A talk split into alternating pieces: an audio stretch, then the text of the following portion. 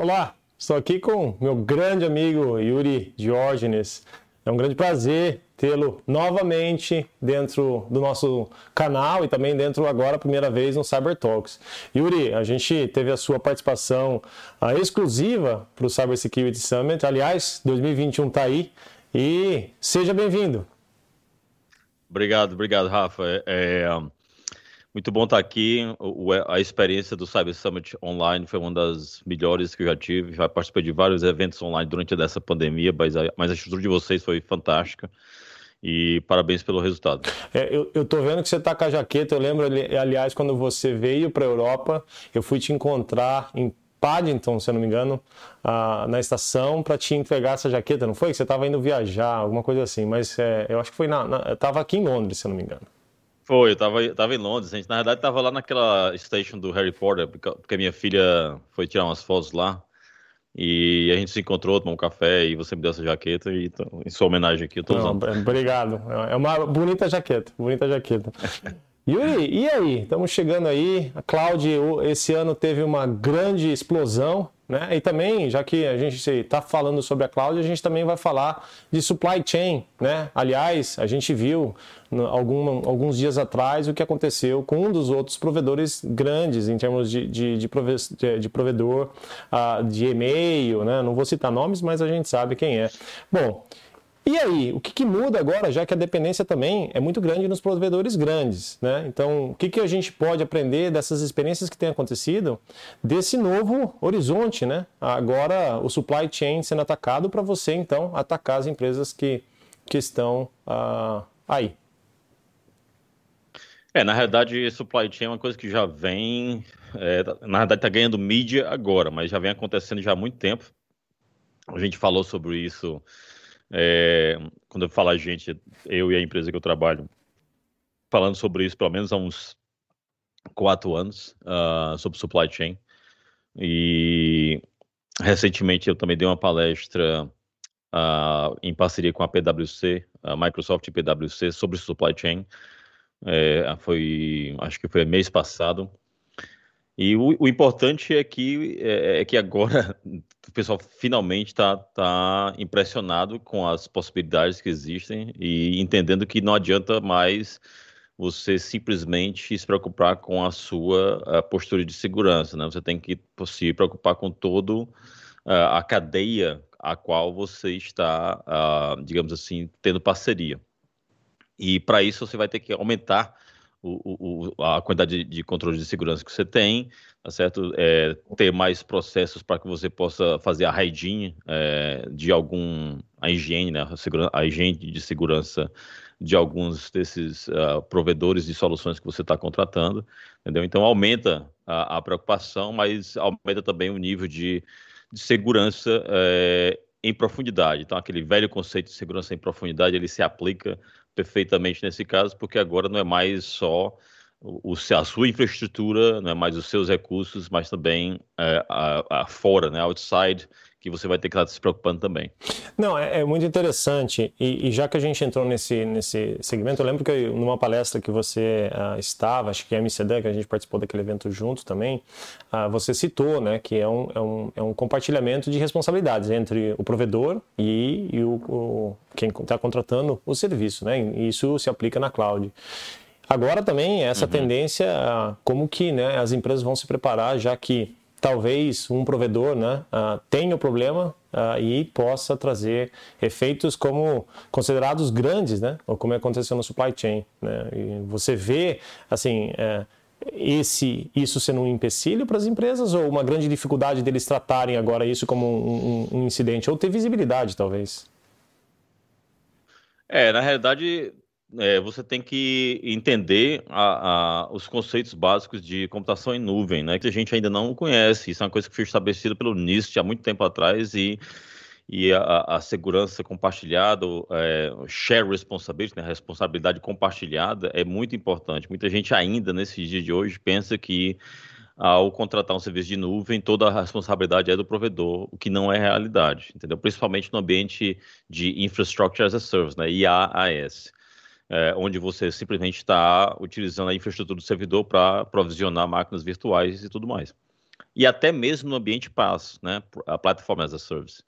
É, a, começa a aumentar é, o tipo de ataque em, em PaaS, onde o provedor tem muita responsabilidade, é, mas você também tem responsabilidade. E se você pensar, por exemplo, no ambiente PaaS, onde você vai estar desenvolvendo aplicações usando aquela infraestrutura, tem muito é, vetores de ataque no nível de aplicação, que se você não tiver a, a, a devida a hygiene para começo de história, né, para prevenir o ataque, você não você vai estar expondo a sua aplicação a esse tipo de ataque. Ponto número um.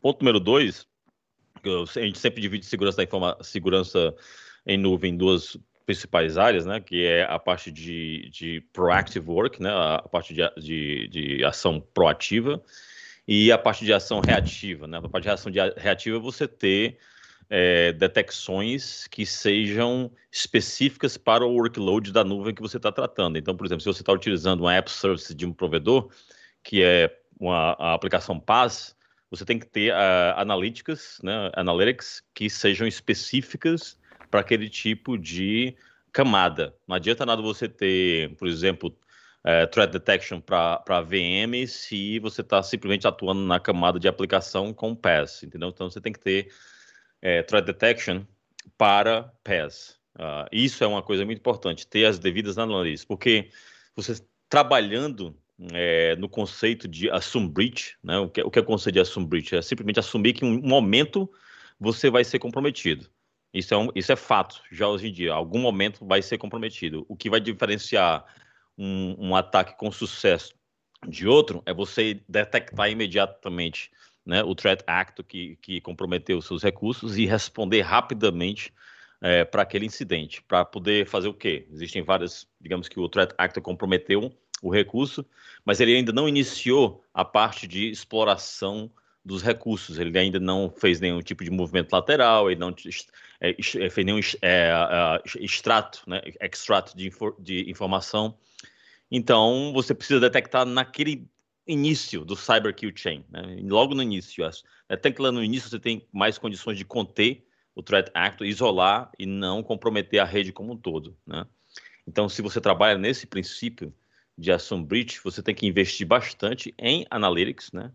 Para os devidos workloads que você está trabalhando. Isso é uma coisa que muita gente não faz. Eles simplesmente acham que porque tem um IDS, eles estão protegidos, ou porque tem um, um NDS, um NIDS, também estão protegidos. Tá entendendo? Isso aí não ajuda tanto. Você tem que ter uh, threat detections para os devidos workloads de nuvem que você está trabalhando. Não, é, é, é, ó, uma ótima aula, tá? Ótima dica também para quem aí está tentando buscar a, ah, barreiras de proteção dentro desse, desse canal de supply chain, não é somente a, a máquina virtual. Ótimo ponto, uh, uh, Yuri. E agora, assim, eu lembro também que você comentou sobre uns playbooks, que você, você mesmo acho que cria os playbooks para instruir as pessoas a também treinar dentro da plataforma do cloud. Você poderia falar uhum. para a gente um pouquinho do playbook e também dar uma dica para eles o que eles têm que fazer para começar? É, então, é, nós temos, é, porque no, no, time que eu trabalho, é, de Azure Security Center, que é a plataforma de segurança Cloud Security da Microsoft, é, nós temos threat detections, né, detecções para cada tipo de workload. Então, muita gente, gente, muitas vezes o cliente fala assim: ah, eu queria simular um ataque para saber como é que o Security Center vai responder para aquele ataque.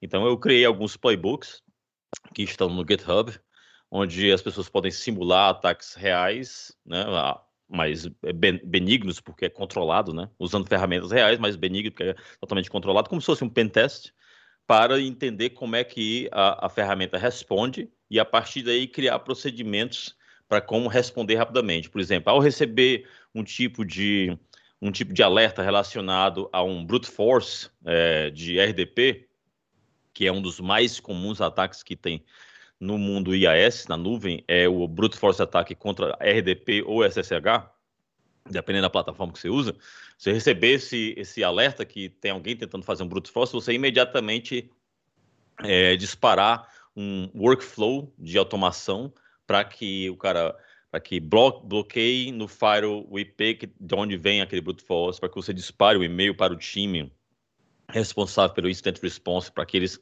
fiquem avisados que está tendo é, nesse momento um ataque brute force. Então é muito importante que você tenha esses exercícios é, que é parte muito do Red Team é, para que você saiba aprender a como responder também. Entendeu? Então, muitas vezes é, esses playbooks são utilizados pelo Red Team para poder fazer essas uh, inserções e testes no, no ambiente. Para, para, aqueles que estão querendo saber sobre o link, a gente vai disponibilizar o link embaixo, então nos comentários você pode ver o link. E eu acho que eu acho extremamente importante para aqueles que têm a ambição de começar dentro da Cloud Security e também é, entender um pouco do conceito. Esses playbooks são fantásticos. É, eu lembro da sua demonstração, é, inclusive na mesma na, na palestra que você fez em Amsterdã. Eu acho assim recomendável para todos que buscam esse uh, essa, esse conhecimento.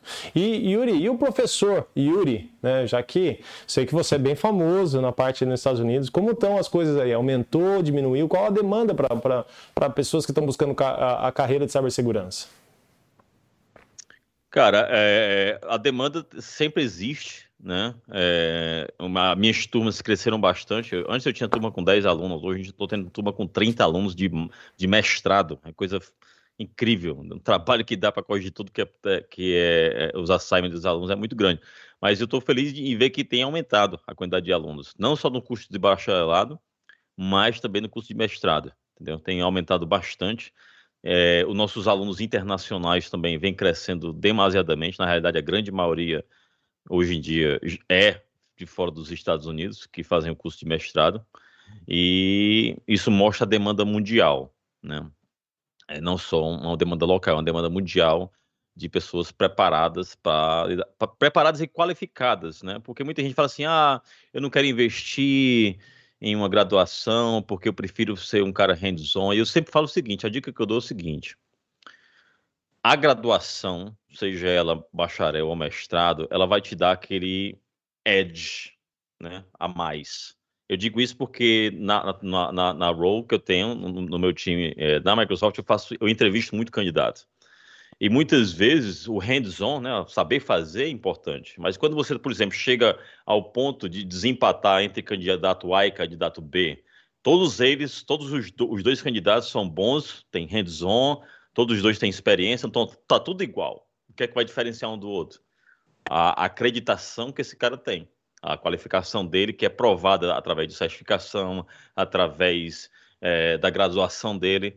Então, eu sempre digo, o que é melhor, é, é, é hands-on ou, ou, ou, a teoria da, da faculdade? Rapaz, os dois são ótimos. E vai chegar num momento na sua carreira que você vai precisar, tá certo, disso. Aí, aí sempre tem aquele cara que diz, ah, mas eu conheço fulano de tal que tem sucesso na vida e não tem nenhuma graduação. Eu falei assim, rapaz, então você pode seguir o rumo dele. Então, siga o rumo que ele vai. É, vai ser mais difícil. Mas se você quer seguir aquele rumo, siga. Eu, não, eu, eu como professor, cara, eu não faço ninguém a ser graduado, não. Eu digo os prós e contras e eu digo como eu trilhei minha trajetória e, e porque eu acredito. Agora, se o cara quer teimar e dizer eu, eu, eu consigo ser, ser é, ter sucesso na minha vida profissional sem precisar da graduação, boa sorte, meu amigo. Siga a sua vida e deixe os outros em paz, tá entendendo? É, eu, eu acho esse tópico é, é, fantástico, né? Inclusive, eu, eu, eu, assim, a gente, né, eu estava dando aula na West London University também. Tem gente que quer ser muito técnico, tem gente que não quer deixar de ser hands-on, tem gente que não, talvez não quer investir.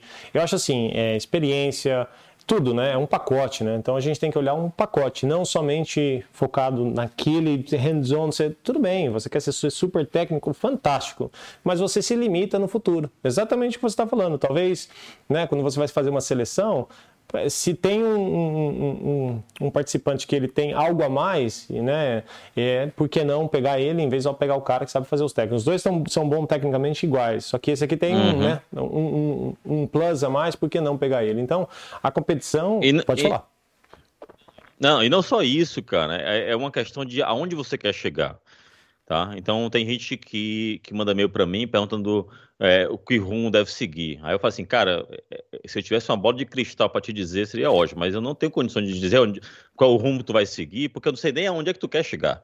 Então tem muito disso. Qual, qual, o que é que você almeja na sua carreira? Você quer ser um cara que escova beat o resto da vida? Entendeu? Se é aquele cara super, super tech que só escova beat? Então, o teu rumo é diferente desse cara aqui que quer ser um, um, um CISO, que quer ser um, um, CFO, que quer ser que tem que almeja um, alto, um grau mais alto na, na, na, área de segurança. Tem espaço para os dois. Você tem que decidir para onde é que você quer ir. Então, para mim, é muito difícil dizer, ó, segue esse caminho aqui ou segue aquele, porque eu não sei o que é que você quer. Então, muita gente, muitas vezes, tudo começa com você trilhando e dizendo, eu, quer, eu quero chegar a tal ponto nessa carreira. Pronto. É a partir daí você define o seu roadmap, né? O que, é que você tem que fazer para chegar lá. E, Mas tem muita gente que é perdida, não sabe. É, um ótimo ponto. Aliás, é, quantas vezes assim pessoas, eu sempre é, é, acho que as pessoas que não têm o conhecimento de cibersegurança, eles têm que, se ele quer, por que não? É aberto a todos, é para todos, né? Só que é exatamente isso. Como a cibersegurança se tornou uma coisa tão ampla, é, o foco, eles não sabem para onde eles vão. E aí acabam né, fazendo 50 mil coisas e não terminando nada, e aí não fica revoltado, talvez, às vezes, com a, carreira. É. Então, o foco né, é muito importante, é, Yuri. Muito importante. É, e, Yuri, assim... É como... É como é, sabe, esse aqui se tornou quase como um, um, campo como medicina. Você termina a medicina, você tem que escolher uma especialização. Ou então você vai ser clínico geral, ou então você vai ser aquele médico mais, que a gente chama aqui nos Estados Unidos de family practice, né, que tem conhecimento mais geral entendeu? Cyber security do mesmo jeito, você tem que, é, não, cyber security não, é, é, é, computer science, né, que é o primeiro de tudo, computer science, depois você segue os seus rumos. E aí dentro de cyber security ainda tem várias ramificações, então você tem condição de seguir um rumo bem especializado se você quiser. Agora faça o que eu chamo de self-assessment, entenda o que é que você quer e aonde você quer chegar primeiro. Ah, Yuri, obrigado. Aliás, o Yuri tem um canal fantástico no YouTube. Ah, aliás, eu gosto de vários vídeos dele, quando ele é, ele é bem honesto, bem sincero, que eu gosto demais. Eu sigo, sou seu fã, você sabe disso. Conheço você faz acho que uns 5 anos e a gente sempre se fala no, no WhatsApp. Yuri, Obrigado pelo seu tempo, obrigado carinho com a nossa equipe e bom, feliz Natal e feliz ano novo para todos vocês aí. Beleza, Rafael. Muito obrigado pelo convite. É, Feliz Natal, Feliz Ano Novo para toda a audiência.